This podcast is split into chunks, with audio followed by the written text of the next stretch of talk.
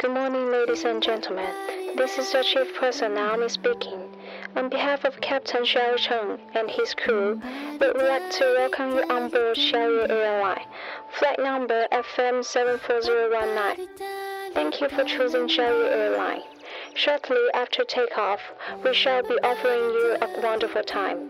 Should you need any assistance during the flight, please let us know. Thank you.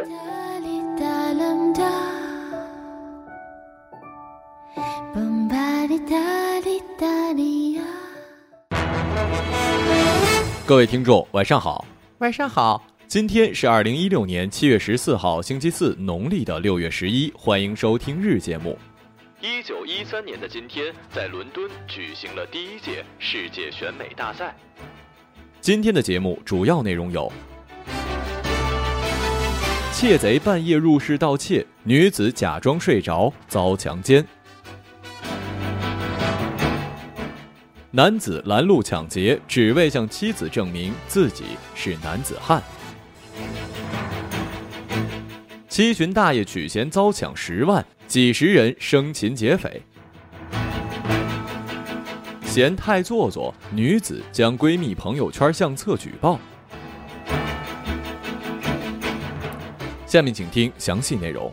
六月二十五号四点多，商城路分局侦案大队接到了二十多岁李女士的报案。六月二十五号凌晨两点三十分左右，她醒来发现一个男子在她的床边走动翻找东西，她以为该男子偷完东西就会离开，假装睡着。谁知该男子找完东西之后并未离开，而是用暴力威胁对其实施了强奸。犯罪嫌疑人袁某说，其实就是想通过软磨硬泡的方法不让他们报警。袁某说，他都是很随意的找一些没有保安的小区，挑选开着窗户但是没有开灯的住户下手。他不借助任何的攀爬工具，最高偷过四楼。而那家住在三楼的女孩，正是因为敞开窗户，成为了他的下手目标。我的个乖乖！这年头小偷的技术都这么高了吗？你可以徒手爬到四楼，可以当蜘蛛侠清洁大厦的玻璃，貌似也能赚不少吧？说不定还能成为行业的小能手呢。在这儿啊，也是提醒一下广大听众啊，不要以为家住在三四楼就安全了，睡觉一定得关窗户，且最好搞一个什么防护网之类的。我以后就买二十个。你丫，有本事上来呀！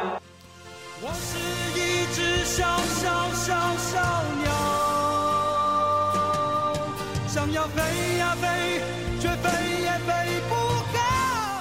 三年前，他跟老婆汪某第一次相亲的时候，为图给对方留下好印象，就谎称自己在常州开了一家物流公司，是一个老总。后来与汪某结婚，他怕这个谎言露馅，还专门找到了表哥商量，让表哥当托，说这家物流公司是他开的。表哥倒也同意帮忙隐瞒。不过，每当与表哥一起聚餐的时候，邹某为了显示自己老总的身份，经常抢着买单，很快就入不敷出了，经常向汪某索要钱财，这让汪某很有意见，觉得老公的公司难道不赚钱吗？为了向妻子证明自己很能干，不差钱，是一个能挣会花的男子汉。五月中旬开始，汪某觉得自己应该找一些赚钱的路子，谎称公司需要跑外业务，于是趁着夜色出去打劫了。这件。事情告诉我们，千万不要撒谎，因为你撒了一个谎要用一百个来圆呀！而且您连身份都能骗，也真的是够可以。为了证明自己是男子汉会赚钱，就去打劫。那当初你要是跟你媳妇说你要温柔善良，是不是还得在家穿女装呢？当一个牛大爷每月的退休金只有三千多元，为了给老伴儿治脑梗，积蓄花的差不多。女婿前一天凑来了十万元送到家里，告诉他别因为钱耽误了治病。牛大爷把钱装进了一个牛皮纸，想去银行存到银行里。中午没什么人的时候，他迈进楼道开始上楼，刚迈到第二个台阶，忽然身体向后仰，然后有人在拽他，他手里一使劲儿就被人拽倒在地上。当时牛大爷才发现有人拽了他装了十万元的兜子，对方力气很大，一下子就把兜子抢走了。他当时就懵了，连滚带爬跑了出去。之后听到牛大爷的叫喊之声，几十个人自发的追赶劫匪，最后在出租车上将其制服。这条新闻说的那叫一痛快啊！如果果真的多一点这样。的人少一点，看着跳楼在下面起哄的人，那么这个世界真的就变成美好的人间了。谁还去做坏事呢？还有这劫匪也是够傻的了，你还想坐车跑，赶上高峰期不堵死你才怪呢！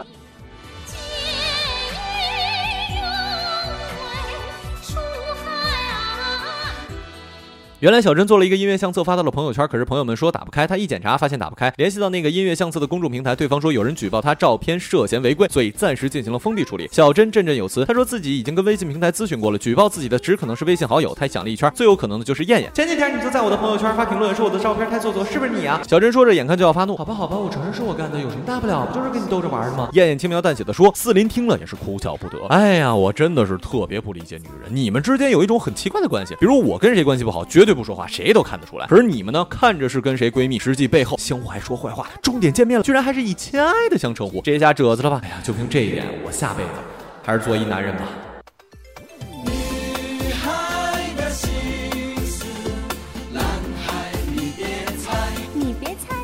今日人物：扎克伯格。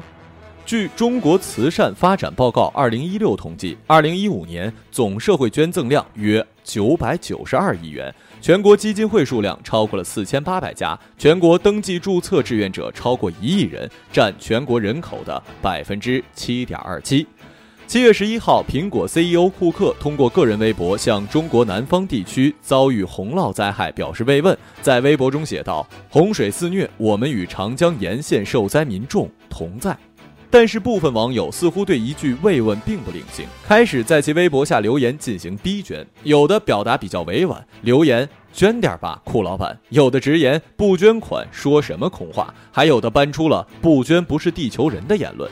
而实际上，在库克发表微博之前，中国扶贫基金会已经通过微博宣布，苹果公司已经捐款七百万元人民币，用于支持中国长江中下游遭受旱涝地区的紧急救灾。而苹果公司也是此次洪涝灾害中第一家向中国扶贫基金会捐款的美国公司。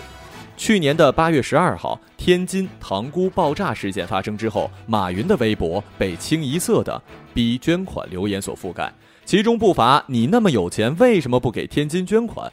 首富就该捐一个亿，你捐了就等于我捐了，你不捐款，我就再也不淘宝了。对于这些逼捐者，有人会反问：你在要求别人捐款的同时，自己捐了吗？在这个问题下，有些逼捐者可能会自觉理亏，但也存在一些人会理直气壮地指出：我又没那么多钱，我捐的一点有什么用啊？有专业人士指出，这种心理呢是人们在道德绑架的时候经常会出现的一种混逻辑，即把责任加给别人，谈及自己的时候总提及特殊性。